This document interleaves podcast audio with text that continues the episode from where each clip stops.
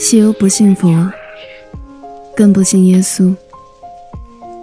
他形容自己是一个缺乏信仰的人，仅剩的怜悯与渴望，都奉献给了填饱肚子这件正常人经常忽略掉的小事儿，算是如今社会中庸之辈们口中标准的九零后。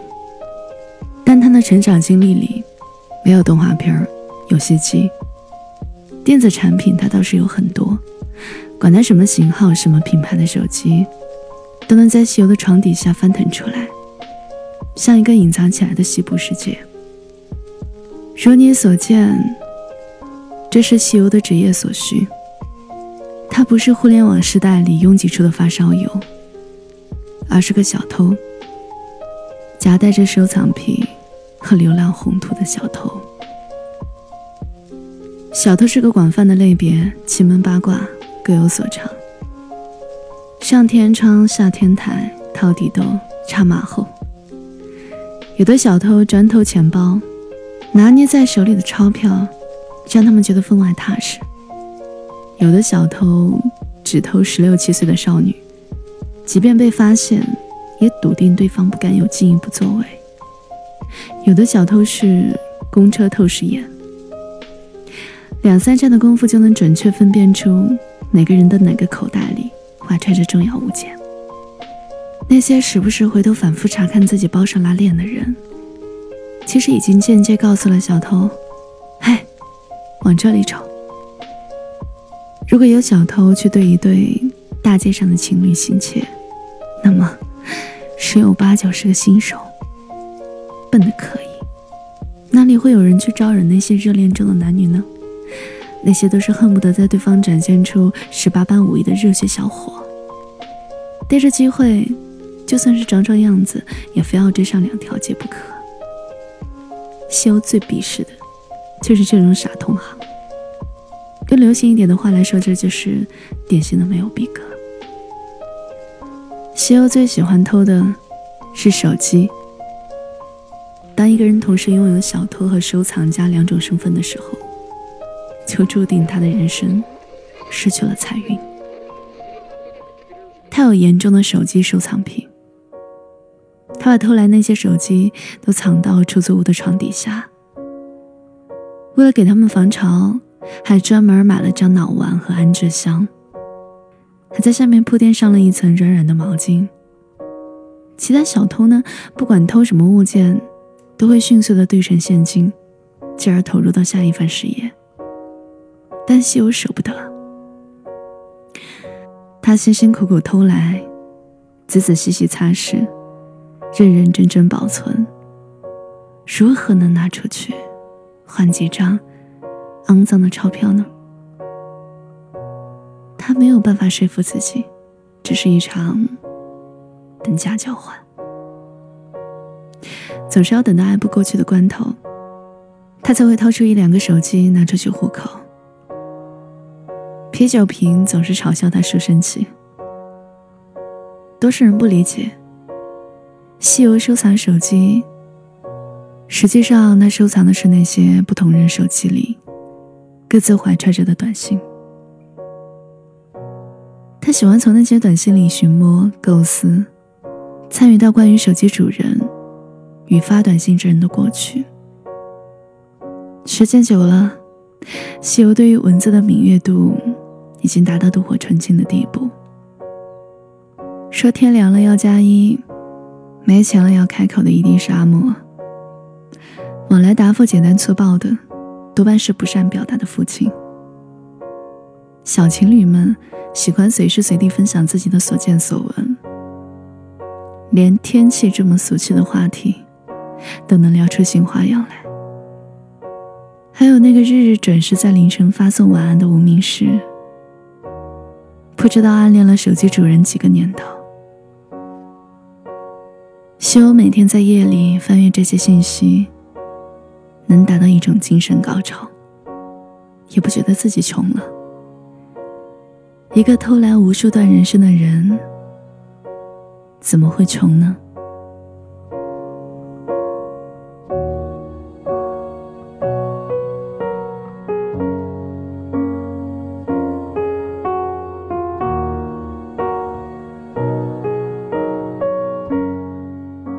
西欧今年二十三岁，工龄却长达十年。不得不承认，他的社会阅历和职场经验，若是拿到企业中来说，大概至少能混个中层。可偏偏小豆这个行当更不透明化，比起个人能力，决定他们发展路线更多的是手中资源。谁认识的人多，谁就是老大，谁就有号召力。各种派系复杂的很，按空间分，可以分为车站派、校园派、饭店派、商场派等等。除此之外，小偷和如今做互联网运营的朋友们没啥分别，都要与时俱进追热点。音乐节、演唱会、任何信息，是他们学习剖析的日常。按时间分，白日穿梭市井要工作满八个小时，回去上缴成品，汇报统计数据。晚上值班的小偷像夜行侠，相对自由点，没人盯梢，可捞的油水比较多。带西游入行的老大叫啤酒瓶，顾名思义，这个人的上位时是靠拿啤酒瓶砸脑袋上来的。但砸的不是别人的脑袋，是自己的脑袋。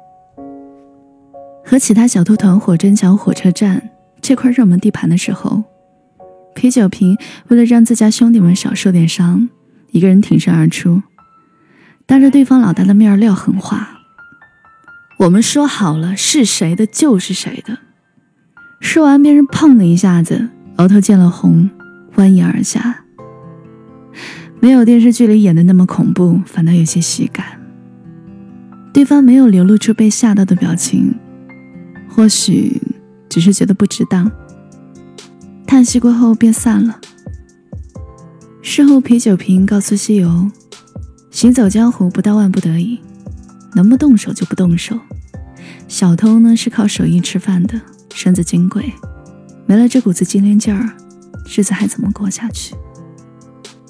西游还是很佩服他的。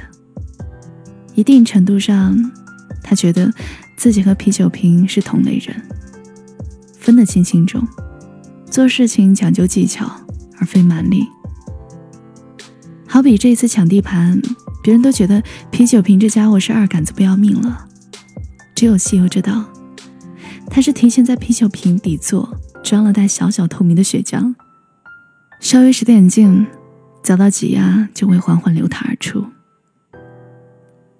这样一来，还落得一个和兄弟们肝胆相照的好名声，会有更多小偷投靠他，可谓一举四得。如此足智多谋，恰恰是西游想要修炼的境界。想要成为老大，技术只是途径。如何收服人心，才是重中之重。西游跟着啤酒瓶干了三个年头，相依为命，终于失望。事情的起源要从他进少管所说起。西安的警察雷子，表面温和，教训人起来却流露出那种地道的油泼辣子面味儿，呛得慌。据西游回忆，那一次是在大雁塔底下被人举报的，所有人陶醉在号称亚洲最大音乐喷泉的水柱与节奏的起起落落之间。他缩在人潮中央第三排或者第四排，假装害怕水滴溅落到身上，向后一仰，然后顺手勾走前面一位女士屁股兜里的手机。本来按照剧情发展。他只需要到手之后迅速移动位置，便可以摆脱嫌疑。但好巧不巧，这些小动作被后面的大爷给瞧到了。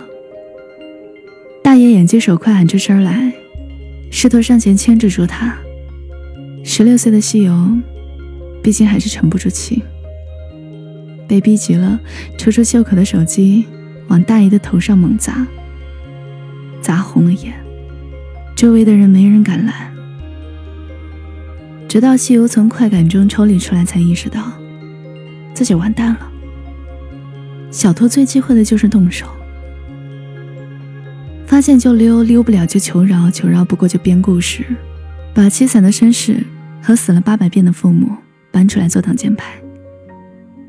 终归是些钱财上的纠葛，大多数人要回属于自己的物品后，并不会真的为难他们。当时啤酒瓶就在距离他不到五米的另一排队伍里偷东西，闻声赶来，碰上西游求救的眼神。见到此情此景，西游已经是板上钉钉要被逮了。事情闹得这么大，小聪明救不了场，还不如三十六计走为上策。这件事的后果是，西游在少管所里待了三个月，吃尽了苦头。出来之后，他曾经偷偷去看过那位举报他的大爷，怀有一丝丝愧疚和柔软。他说：“打人并非是他的本意，取人钱财是以谋生手段。”断人后路绝非英雄所为，可在那一刻也不知道为什么，感觉自己不是自己了。使出来的力气，仿佛是受到无数个小鬼怨念的指挥。西游想过要不要去找找那个挨打的大爷，过了一会儿又觉得自己很可笑，既不会道歉，又无力偿还医药费，找到人家岂不是给人家徒增烦恼？回到出租屋之后，发现床底下整整三箱子的手机都没有了。他大概猜到了些什么。他被收监后，啤酒瓶自然不会错过赚钱的好机会。这些手机是他早就觊觎已久的，趁此机会一鼓作气。从获取财富的角度来看，似乎也没有什么不对。但这件事儿却让西游对啤酒瓶彻底失望。没了义气，还能称之为老大吗？离开西安之前，西游做了一件事儿。他绞尽脑汁找到了啤酒瓶的新根据地，并成功偷走了对方的手机，也算是个告别仪式吧。从哪儿来开始，就从哪儿来结束。不必记恨，不必介怀。赤条条的人世，何时不是推翻重来？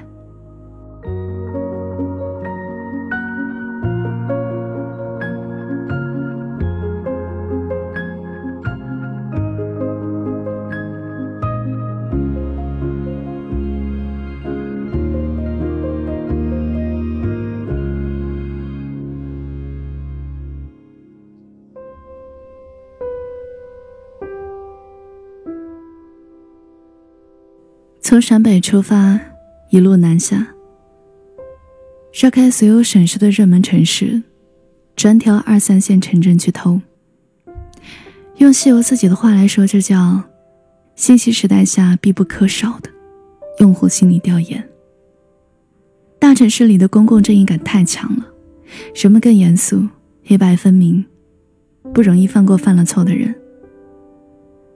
小城市就不同了。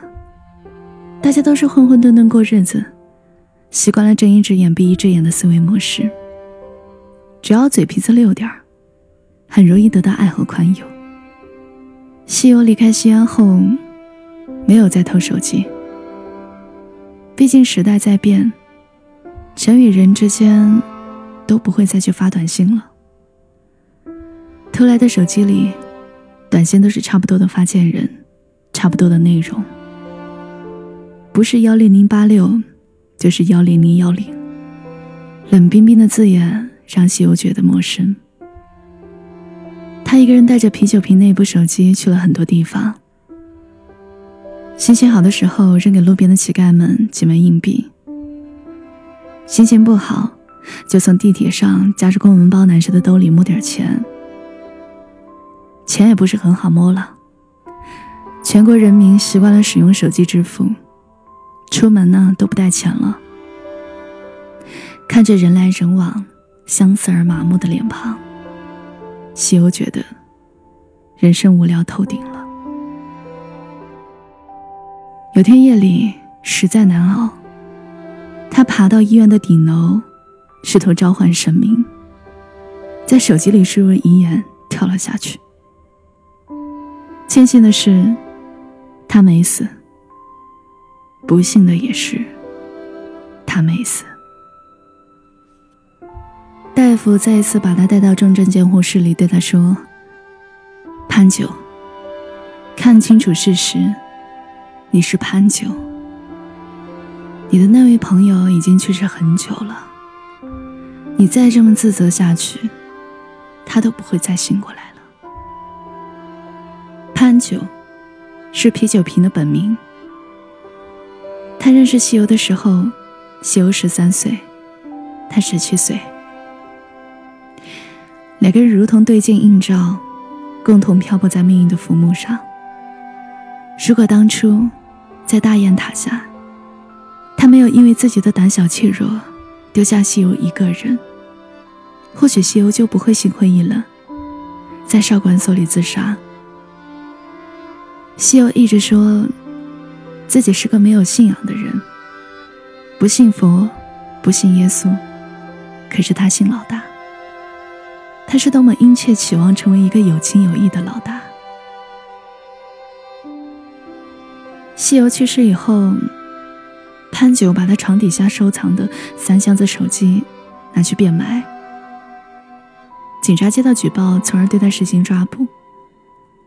抓捕以后，才发现潘九的精神状态已然不正常了。在他的记忆里，自动抹去朋友的自杀、自我的身份。完全把自己当成少管所里出来的西游来活，在精神病院的楼梯街上标注不同的城市，把医生当成地铁上被偷的陌生男子，沉浸在另外一个时空里虚构出的人生，属于西游的人生。既然可以收藏一件物品，为什么不能收藏一个人呢？如果我们把一个人收藏在心里，那么他就不会死。医生们说潘九疯了，可潘九清楚自己没有疯。肉身的移动无法造成灵魂真正的破损，纯正的感情可以舒缓死亡。是我们现有的理智限制了我们对宇宙的感官，好比那些被西游偷来的手机。在原先的主人眼里，说消失不见了，可却好端端活在西游的床下。即便有一天，那些手机辗转山水去了别处，遭到拆解零件的危险，可那些经过手机暂时储存的信息，仍然有着跳跃的脉搏，以情绪、以感受这些方式活在你我未知的领域。所谓的自然法则是存在，但不完全是我们理解的自然法则。时间是连续的吗？灵魂会真正消散吗？在少管所里自杀的西游，和住在精神病院的潘九，究竟谁活着，谁死了？谁又能保证我们活着的世界？是真实的。好了，不说了。今天晚上我要偷走值班大夫的手机，逃离这里。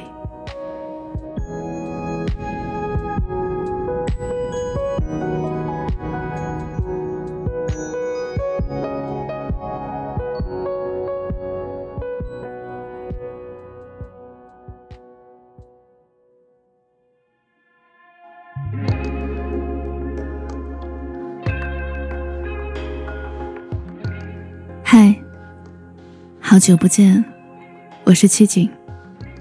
谢谢你听完这个故事。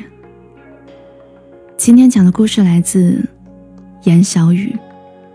收听更多节目，你可以搜索微信公众号“七景”，就能找到我。我等你哦。